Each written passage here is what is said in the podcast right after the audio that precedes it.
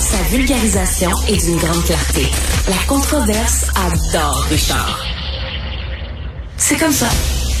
Alors, vous savez qu'hier, Christian Dubé, le ministre de la Santé, a présenté son projet de loi 10. Là, on veut que Québec cesse de recourir aux agences privées d'ici 2026. 2026, là, c'est un clignement d'yeux, là. C'est vraiment, c'est dans trois ans. Ça passe vite, trois ans. Est-ce qu'on va y arriver? Nous allons parler avec Mme Nathalie Stassé-Doucet, euh, Staquet-Doucet, pardon, docteur en sciences infirmières et infirmières. Bonjour, Mme Staquet-Doucet. Bonjour, M. Martineau. Ben, les agences privées, là, on en parle beaucoup, mais c'est 2500 infirmières. On a besoin bien Mhm. plus d'infirmières que ça. Il y en manque. Ça, c'est une goutte, une goutte d'eau dans l'océan. Le problème, le gros problème de manque, c'est c'est parce que les, les, les jeunes ne sont plus intéressés à s'en aller comme infirmières, comme infirmiers, parce que les conditions de travail ne sont pas bonnes. Et les conditions de travail ne sont pas bonnes. Il y a du temps supplémentaire obligatoire, etc. Les conditions de travail sont pas bonnes parce qu'il n'y a pas suffisamment de jeunes qui veulent s'en aller infirmière. On dirait que c'est l'œuf et la poule. Comment on fait pour euh, briser ce cercle vicieux-là? En fait, c'est pas tout à fait l'œuf et la poule. On sait exactement pourquoi les infirmières quittent. C'est pas tout à fait un problème de jeunes qui veulent euh, s'intégrer à la profession. On a beaucoup de demandes d'admission dans, dans les universités, surtout.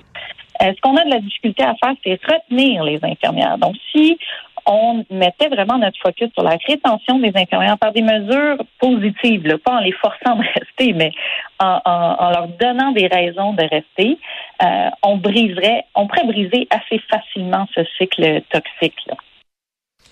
Euh, Est-ce que vous, vous y croyez, vous, qu'on va pouvoir se passer euh, des agences privées? Parce que là, on est addict, on est accro là, aux agences privées, on en a besoin. Est-ce que vous pensez qu'en dans trois ans, euh, on va pouvoir effectivement s'en passer? Ben, moi, je pense qu'on pourrait s'en passer beaucoup plus tôt que ça. Mais le problème, c'est que si on s'attaque juste aux, aux agences, on ne s'attaque pas au cœur du problème, qui est vraiment la rétention des infirmières sur le terrain. Donc, les agences, en ce moment, c'est un peu le dernier recours pour les infirmières qui, autrement, quitteraient complètement la profession ou le réseau au Québec. Donc, pourquoi s'attaquer au choix que les infirmières font de quand même travailler dans le réseau, mais d'aller vers euh, un- un- une agence qui leur offre des conditions de travail plus vivables, qui leur permet de continuer à travailler dans le réseau, plutôt que de s'attaquer aux conditions qui font que les infirmières s'en vont dans les Ben agences. oui. Donc, les, les- les agences, c'est un peu comme des vautours qui tournent autour d'un de quelqu'un assoiffé dans le désert. On, on chasse les vautours, on va pas sauver la personne qui est en train de mourir de soif. J'adore, j'adore cette, j'adore cette image-là. C'est tout à fait clair. C'est effectivement ça. Parce que là, il y a des infirmières qui disent, écoutez, là, si vous me, si vous m'obligez à retourner dans, dans le privé, dans le public, moi, je vais, je vais faire un autre job. Ça m'intéresse pas. Ah. Euh, je trouve les, les conditions pas intéressantes. Moi, si je peux pas travailler dans une agence, ben, je vais rien changer de job. Je vais faire autre chose.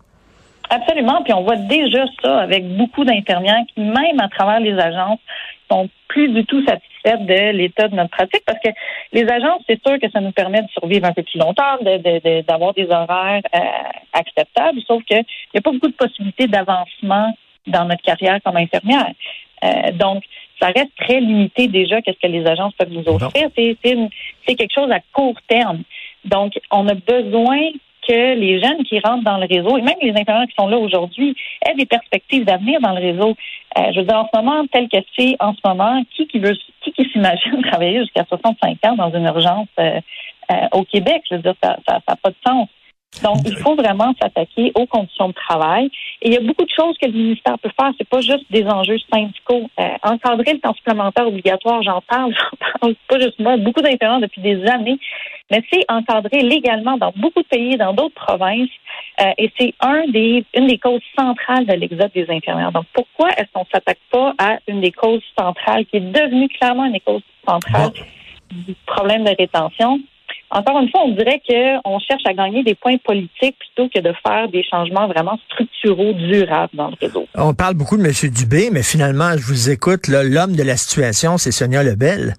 Parce que c'est- elle qui est en train de renégocier le- les, les- les- les contrats, les conventions collectives avec les infirmiers et les infirmières, puis il faut qu'elle leur offre quelque chose d'alléchant, là. Absolument. Ça, c'est- il y a définitivement des enjeux importants qu'elle va devoir discuter avec les syndicats. Mais c'est pas juste un enjeu syndical, c'est vraiment un enjeu de culture dans le réseau de la santé et ça, ça doit commencer avec le ministre de la Santé qui donne un peu le ton. Et le projet de loi 10, bien que pas euh, mauvais en soi, ça vient encore, comme M. Barrett a fait avant lui, ça vient concentrer des pouvoirs dans les mains du ministre.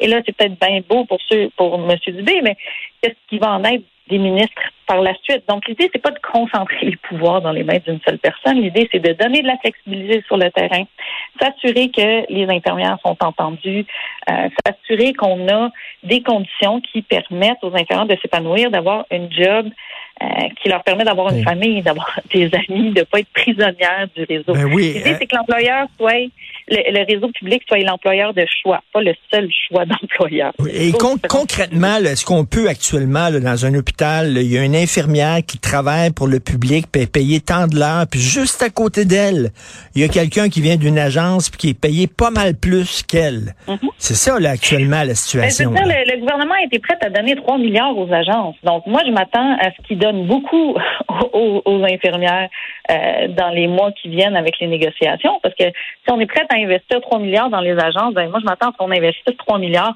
dans le personnel qu'on a actuellement.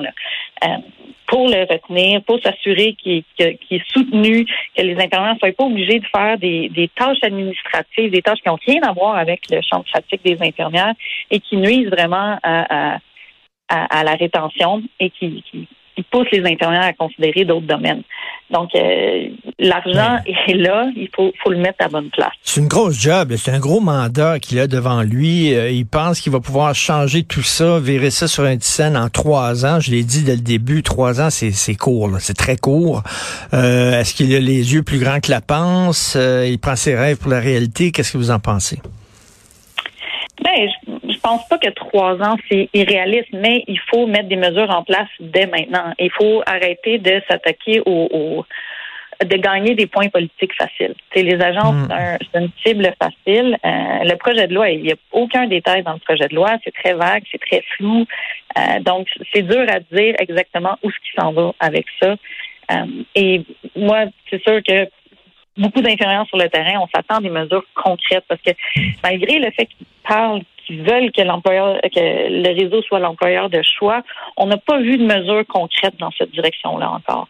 Euh, et c'est ça qu'on veut voir parce que les paroles, c'est important, c'est bon, mais il faut que les, les, les, les bottines suivent les babines, comme on dit. Et à date, on n'a pas vu de, de, de, pas de bottines. En tout cas, il a dit euh, bon, euh, il va avoir là, euh, il va imposer un taux horaire maximum aux infirmières qui travaillent dans des agences.